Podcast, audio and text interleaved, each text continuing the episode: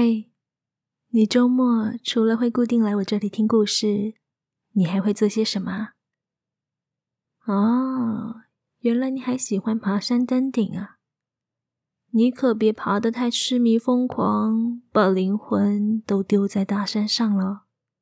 嗯，不如今天我就来讲个有关山的故事，看你之后还敢不敢去挑战大山。关于山、海、森林，人类还有许多未知与不明白的事情。面对未知，我想人类最需要的，绝对不是征服，而是对自然的尊敬。今天的故事比较长，阿娇这次会分成几周完成。不眠山的故事，值得你花点时间细细品味。再一次感谢作者鸡公祥子的慷慨授权。那么，故事开始喽。不眠山第一章。这次的事件是我在日本留学时代听来的。某次，我跟朋友一起结伴去爬竹波山，结果在下山的路途，疑似转错了岔路，绕到了个蛮远的地方。结果好心遇到一位大叔。不但带我们下山，还请我们吃关东煮。听到我结伴的朋友是中国的留学生，这位大叔不知道想起了什么伤心事，眼泪就流下来了。在居酒屋清酒灌下去之后，大叔开始讲起了故事。原来这天是他的挚友的忌日，他的挚友跟他都是爱山之人。可惜后来挚友客死在他乡的高山上。事过如今，每年到了这一天，就到家里附近的竹波山登山纪念他。照理说，故事讲到这里就好了。我的朋友就是嘴贱，硬要问人家是怎么死的。结果很好，听完之后，我跟我朋友两人。当天都发毛不敢睡觉，两个人硬是找了个卡拉 OK 唱了个通宵，隔天才摇摇晃晃的回到住处。一整个星期想起那个故事，都觉得浑身鸡皮疙瘩。这位大叔，我们就姑且叫他石川大叔吧。以下的故事该以他的第一人称视角叙述。故事要从一九九零年代的某次山难开始说起。事发地点的某 M 山，坐落于现今中国的境内，位置可以说是相当的偏远。自古以来，在当地民族的心目中是一座圣山。然而，自从十九世纪开始吹起的登山热，世界上的孤寂高岭先后一座座的被征服。唯有 M 山脉的 K 峰是少数海拔六千米以上的处女峰。先前曾有过数位登山前辈希望顺利攻顶，留名青史，却始终功败垂成。这一年，日本 K 大学跟中国登山队组了团，浩浩荡荡准备攻顶。到了离顶不远，就在眼前的距离时，突然风云变色。下起了大雪，攻顶队只好忍痛放弃，在几度的难关之后下去与其他人一起汇合。怎知道，只是一个晚上的时间，突然山摇地动，登山团十余人就在一夕之间遭受不明的灾难，音讯全无。这消息一传回日本，当然是举国震惊。立刻组成了搜救小队，征召了各界知名的登山好手，其中包括了刚从甘城张家峰历经九死一生，最后只能放弃攻顶而历险归国的我，以及三田。照理说，刚归国的我跟三田都应该先充分休息一阵子。然而，鉴于山难出事的联合登山队带队的北井先生是三田在 K 大时期的恩师。三田跟北井先生的独生女青子，又有相当程度的暧昧交往关系。我们两个人一抵达国门，连家都还没回，就又跳上了另一班飞机，跟着搜救队一团人前往中国。无奈路途偏远，又遇到新春时期，路上到处积雪未消。等到搜救队终于推进到大本营位置时，事发都已经过了一个星期。就救援仪式来讲，几乎可以确定是罹难了。但是三田依旧抱持着一线希望，认为会有奇迹发生。到了大本营之后，我们迅速地与中国救难队会合。在听取简报之后，我们快速地分配了上山路线，并且等待天后上山。我们这一组除了我跟山田之外，还有中国的陈明跟王毅，两人也是老经验的登山好手，刚完成无氧挑战圣母峰成功不久，在一番推让之后，决定以陈明作为小队长，山田作为联络队员。预计在隔天的凌晨三点出发，采由 U 冰川的 R1 路线，往失踪队伍的 C Two 方向移动。对不爬山的人来说，或许有点难以理解，为什么要挑在凌晨三点这种视线不好、人员又疲惫的时间出发上山。关于这一点，没有亲自攀爬过冰川的人来说，实在无法体验到冰川的可怕之处。不同于山上的其他地方，冰川也就是冰河，可以说是活的，无时无刻都在变化，必须要小心翼翼，步步为营的前进。一个闪失就会滑坠到深达数十尺的冰缝里，就算没有当场毙命，除非能迅速的得到同伴的救援，便会任凭寒冷的水汽快速带走体温而死于失温。若运气好一点，滑坠在平坡上，轻则扭伤骨折，重则脑震荡，甚至当场死亡。因此，有经验的登山者都尽可能不会在冰川上逗留太久，会选择在气温较低的清晨进行攀爬。此时的冰川流动速度最慢，冰质也相对稳固，可以把发生意外的变数相对降到最低。这一天的晚上，我们八点就熄灯休息，为了明天的行程储备体力。一如往常，在高海拔的山上，人很难安眠。不过，由于我跟三田才刚从甘城张家峰回来，在大本营这边的调试状态都不错，所以断断续续的睡了一下。然而，我做了一个奇怪的梦，我梦到一座非常雄伟陡峭的山。苍蓝的山体上覆盖着少许的白雪，然后我看到一只白色的雄鹿。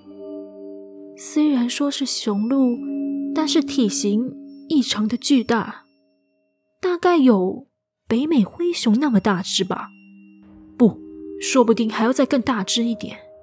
雄鹿的大角闪烁的金光，那种金光我见过好几次，最近的一次。就在干城张家峰上，那是当黎明出现，第一道光线照亮在山顶上特有的金光。整座雪山的巅峰会因为日出而闪闪发亮。正当我看得出神的时候，我发现白鹿用威严高傲的表情凝视着我。我一时心虚，就避开了眼神的对视。或许是我的错觉，也不一定。感觉白鹿似乎露出了一种轻蔑的冷笑，然后才转头缓缓的离开。这时我发现，白鹿身后有只银灰色的苍狼，满脸怒容的瞪着我。被苍狼一瞪，我顿时感到全身僵直，冷汗直流，四肢完全无法动弹。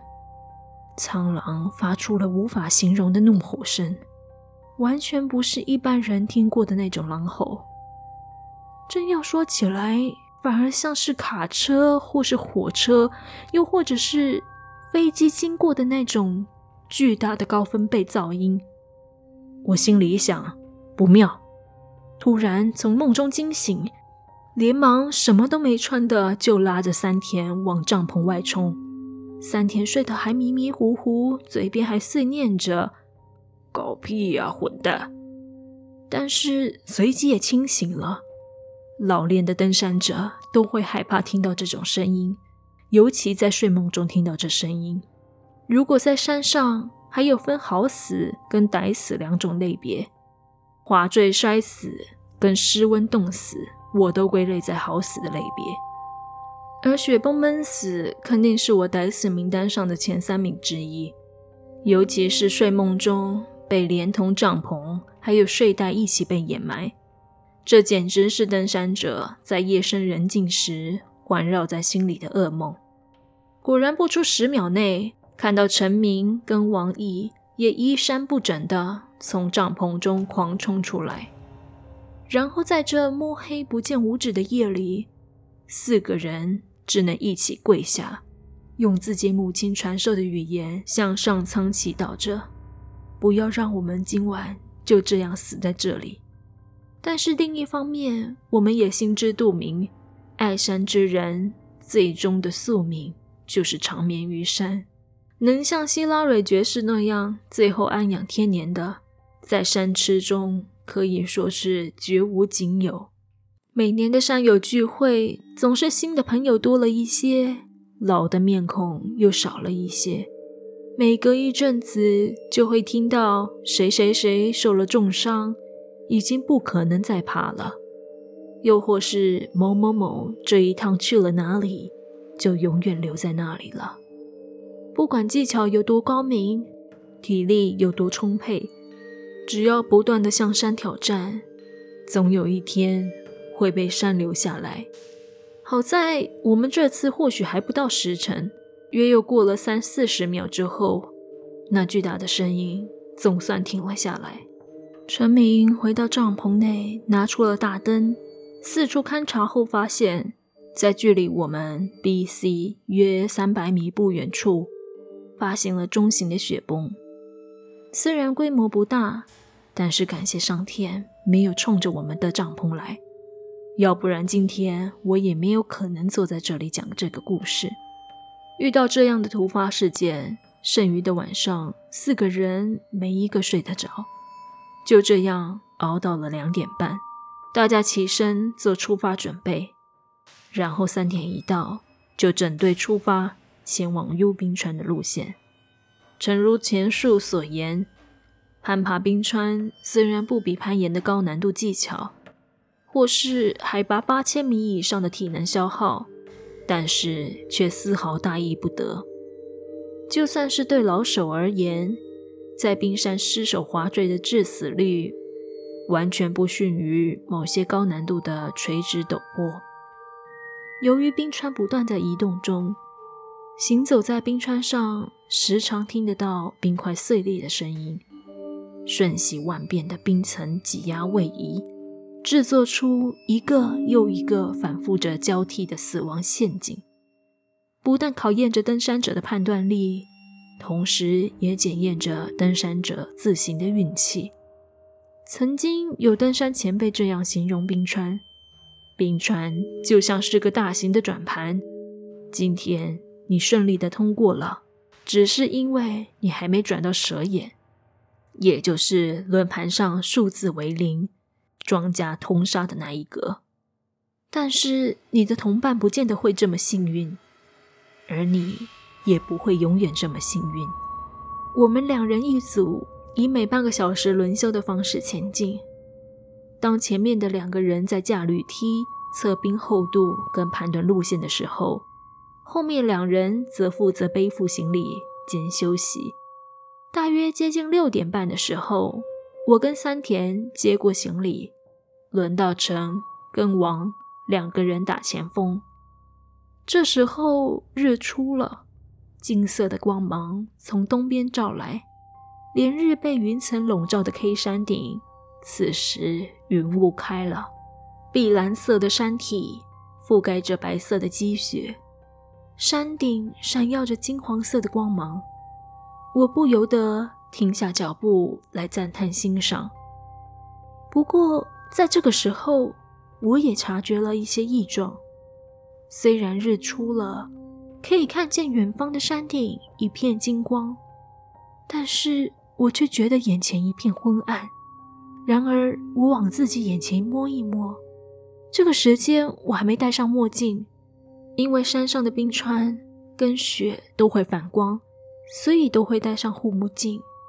而我的视线应该不至于这么昏暗才对啊，所以我呼唤了领队阿基拉，也就是陈明，用手势比说身体稍微有些状况，请稍等一下。然后从背包里拿出了氧气罐，吸了一口。可是陈明却用手势回比，这个地方冰层不安定，再往前走才能休息。于是我一边继续前进，一边感到很奇怪。照理说，我跟三田才刚从干城张家峰回来，高度适应应该调试的很不错才对。怎么会在高度还不到两千米的冰川上出现视盲现象？再说，如果是因为缺氧视盲，应该吸过氧气后就要有所改善才对。怎么会依旧感到四周黑暗呢？这个时候，我再停下脚步，观察周边环境的状态，突然发现，只有以我为中心，大约五十公尺的范围。是这种黑暗状态，距离五十公尺以外的地方依然是明亮的状态，就好像有什么东西在我头上罩住了阳光一样。我心中怀着微微的恐惧，抬头往天一看，却又是一片蓝天，丝毫没有任何东西。我干脆不理会它，继续往前推进了一百公尺。这个奇怪的黑影以我为中心。也跟着推进了一百公尺。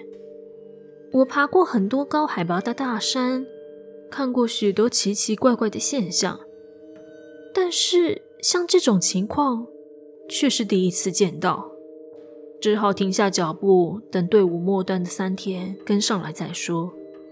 妙的是，这股力量不知道是不是读取了我的心思。正当我才这么想的时候，这个黑影就离开了我。往山顶的方向移动，消失了。等三田跟上来的时候，我向他提了看见黑影的事情。三田一脸错愕，说实在的，他也从没有遇过这样的现象。森田的解释是这样的：那个大概是因为角度的关系，把哪边的山头阴影照过来了吧？随着太阳角度的改变，所以也跟着移动。最后跑到其他地方去了吧？我表面上也应付他说：“哦哦，大概就是这样吧。”实际上心里想的是：怎么可能有这种事情？有哪个山头是一个没有底部的圆饼状特定范围阴影？而且随着太阳的角度爬升，阴影只会往山脚下退。怎么可能有那种阴影是挽着往山上爬的？但是在山上待久了，多多少少都会遇到一些难以解释的现象。这种时候也没有办法太追究，反倒是三田此时一副欲言又止的样子，让我感到很奇怪。其实我刚才在架铝梯的时候，看到冰层里有个东西，我以为是自己看走眼了。所以一直没跟你说，现在想一想，越想越觉得奇怪。三田这个时候突然语出惊人，是看到了什么东西啊？不要吓唬我啊！你还记得前几年北井教授生日的时候，我送他的那支登山杖吗？这件事情我当然记得一清二楚。这个死小子为了要狗腿北井先生。所以硬拉着我去挑了那支登山杖，最后又不好意思自己送，当做是教授女儿亲自买的，转送给他了。北井先生可是不亦乐乎，凡出门必带在身边，逢人就展示炫耀。是掉在冰缝里吗？如果是就好了。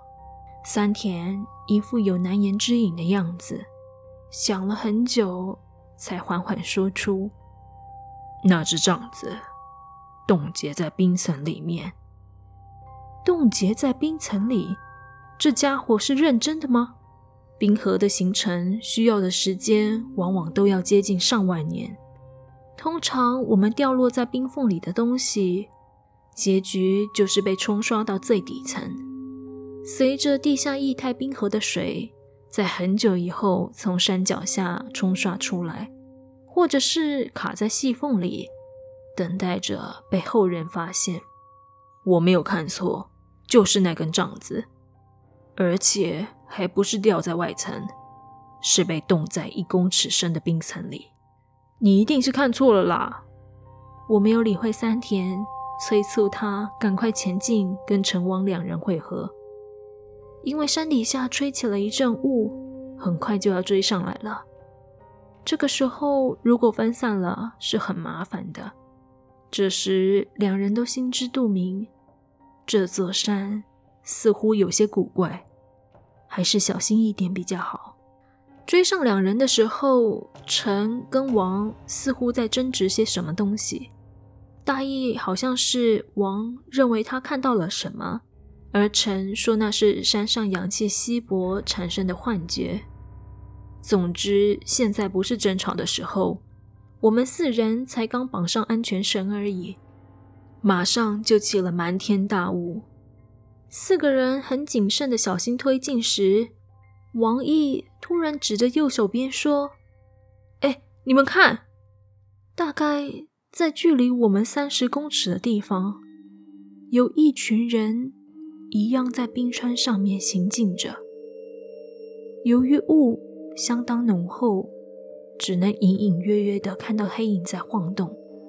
我心中纳闷着。”这是我们自己的倒影吗？照理说，这个路线上只有我们四个而已啊。但是仔细一看，不对啊，人数好多啊！数一数，竟然有十七个人影。我跟三田两人互看了一眼，心想我们救难队这次并没有这么多人上山。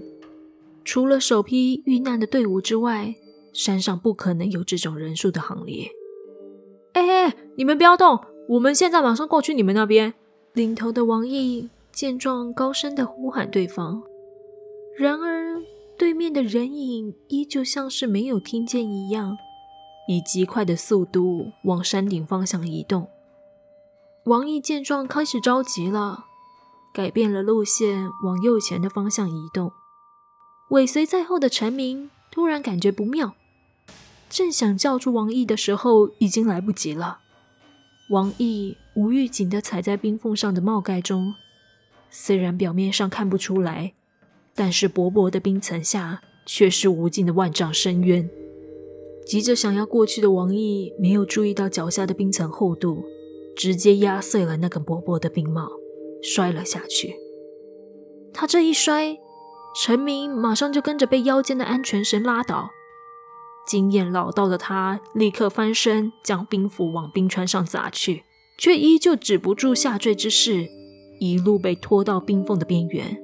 而我跟三田则是立刻坐倒，用两脚的冰爪死命地抵住前方的地板，双手用力拉紧安全绳，直到绳子牢牢地陷入手套，两掌痛得发麻为止。花了近半小时，总算才将两人从冰缝中拉起。王毅这一滑，摔掉了我们早上应有的进度，而陈明在滑坠的过程中挫伤了左手的手肘。不过伤势不是太严重，反而是王毅在坠落的过程中撞到了头，疑似有轻微脑震荡的现象。休息一阵子之后，仍在观察情形中。你们也看到了吧？午餐时间，首先开口的是三田，然后陷入了一阵沉默。我不知道我看到了什么，当时雾气太重了，没有办法确认。那个也有可能是我们自己的倒影，或是光线折射的错觉。作为领队的陈明沉着冷静地分析着，虽然有另外一种可能的解释。但是我们四个人都不认为，在缺乏粮食装备的情况下，遇难队伍在经过十天的情况下，依旧有全员生还的可能性。更何况，刚刚一行人移动速度之快，甚至连我跟三田这样老道的登山家都没把握追上，实在不像是混杂了学者跟研究人员的首批登山队，更没可能是在山上遇难了十天的人有的体力跟精神。或许是很遥远的地方的登山行列吧，被光影折射，碰巧投影在我们前方吧。三田也跟着附和陈明，想为方才看到的人影找个合理的解释。但是，我想在场的四个组员心里都很清楚，刚刚看到的人影才不是幻觉，是千真万确有东西从我们的旁边经过。午餐过后，下午的路程就相对之下轻松多了。在前往 C2 的路途上，我们走在山的棱线上，在这个高度还不需要用到氧气瓶。队伍的排列顺序依旧是陈明走在最前面，王毅跟在后面，其次是我以及殿后的三田。约过了三点之后，我又看到了奇怪的异象。我看到远方主峰跟侧峰中间的山棱线，疑似有东西在上面。于是我从背包中取出了望远镜，想要确认那究竟是什么东西。结果不看还好，一看发现上面似乎有五个人影，站成一排，背对着我们的方向。于是我心想：啊，原来已经攻顶成功了。那真是太好了，但是立刻一股寒意冲上脑脑门。不对，那究竟是谁在上面？如果首发队伍平安无事的话，为什么十多天不跟大本营进行联络？而且还有余力攻顶的话，照说不是应该先向下求援吗？更何况那五个人所在的棱线，不属于三条冰川路线的任何一条。正常来说是不会走到那个地方的。就算是有适合的装备，要爬到那个地势险恶的山脊，也不是件容易的事情。正当我还在思考种种问题的时候，这五个人影当中的第一个突然掉了下去，我当场不禁叫了出来。然后第二个、第三个、第四个、第五个，一个个。按照顺序掉到了山的另外一面去。我这么多年来的登山经验，看过不止一次滑坠悬崖的山友，也看过不少被阵风吹落山谷的例子。但是这五个人掉下去的样子太不自然了，那个样子就像是我前几年在电视上看过中亚某个国家人民革命推翻独裁者之后。把独裁者的铜像拉下来时，那种身体保持笔直的姿势，直接向前倾倒的方式坠落。三田听到我的叫声之后，连忙从后面赶上来，问我发生了什么事情。我愣了一下，不知道该不该把我刚才看到的事情说出来。抬头再看刚刚峰顶的位置，已经再次被云层围绕。只见到白茫茫的一片，不要说什么人影了，连山的棱线都看不到了。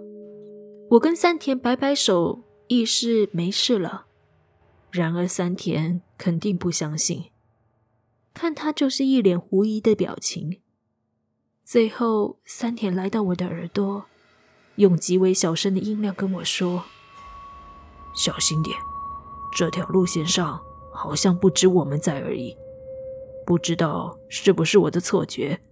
我觉得，好像自从上山之后，一直有种被人监视着的感觉。三田这样一说，我心里也一惊。的确，我们两个爬过八千米以上的山好几座，登山经历可以说是相当的丰富，却是第一次有山散发出这么强烈的敌意。这种奇怪的不自在感觉，仿佛在抗议我们的到来。现在想一想，我真是傻。平常我都教导人，如果上山感受到有什么异状的话，要尽快的下山，不要犹豫。我看过太多人不相信自己的直觉，仗着有过去的经验和技巧，最后在山上丢掉了性命。然而，真的是自己上山感受到不对的异状，却又自以为是的认为没问题的，过度的信赖自己跟同伴的能力，又急着想要完成被交付的搜寻任务，最终才踏上了不归路。